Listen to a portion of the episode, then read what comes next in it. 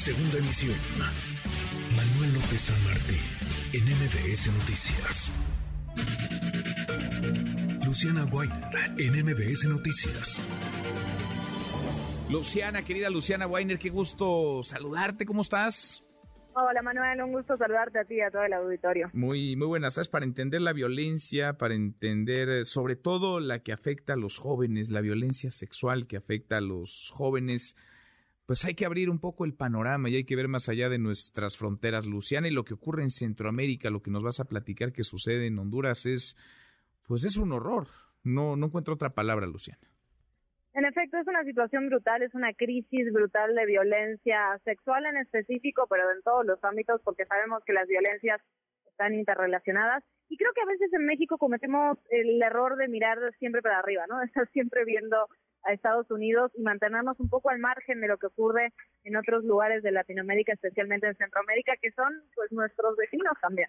Y que evidentemente lo que pasa ya también pasa en nuestro país. Creo que lo que vamos a escuchar de Honduras pues, nos podemos sentir prácticamente identificados con lo que está pasando. Sin duda. Escuchamos tu trabajo, Luciana, y seguimos seguimos platicando.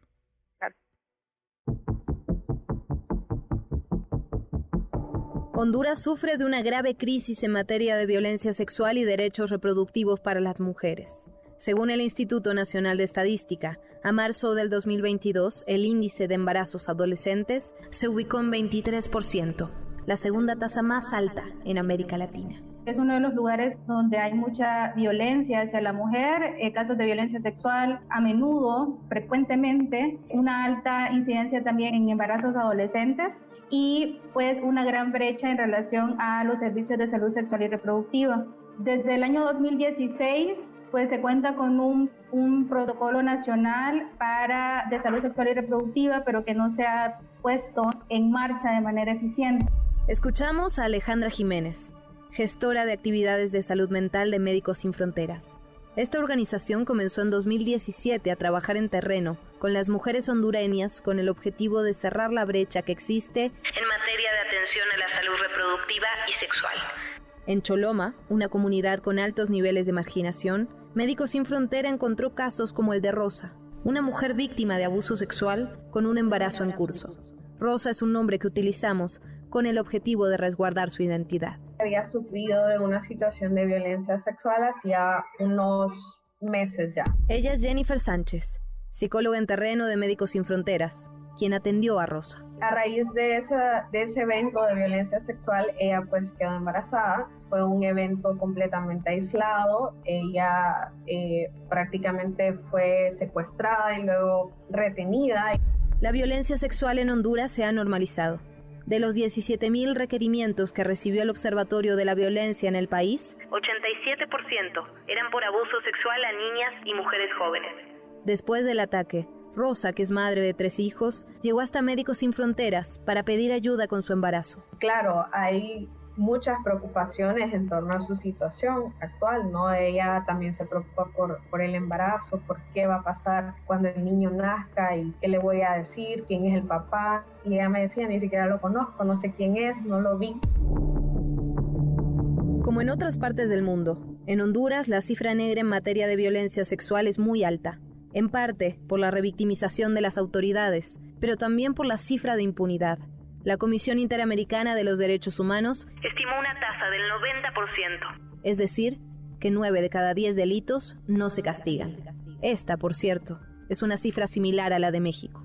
Cuando hay una agresión sexual en muchos de los lugares en donde se busca ayuda, una de las cosas que piden es que denuncien. Una persona no denuncia porque tiene miedo, tiene miedo a que la persona la pueda encontrar al salir de la denuncia, por ejemplo, no confía tampoco en los procesos judiciales, es difícil hablar de un tema que te desmorona y que te mueve todo. En Honduras, la penalización del aborto es absoluta. Incluso si la vida de la madre corre peligro o si el embarazo fue producto de una violación. En 2009, además, se aprobó una ley que prohíbe la pastilla anticonceptiva de emergencia.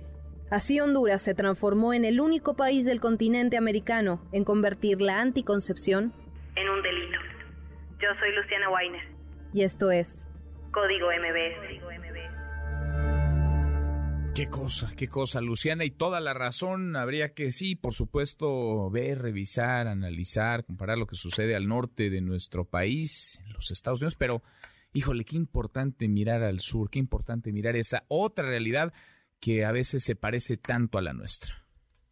En efecto, Manuel, y creo que también lo importante, y sobre todo con el, trabajo que hacen Médicos Sin Fronteras, que tiene que ver con esta parte transversal, porque cuando hablamos de violencia sexual en particular, o violencia contra la mujer en general, violencias contra las mujeres aquí, allá y acullá, lo cierto es que es una cuestión transversal, no nos podemos enfocar solo en las leyes que hablen de esa materia, tiene que ver con el Estado de Derecho, con la imposición de justicia, con la cultura, hasta con el periodismo.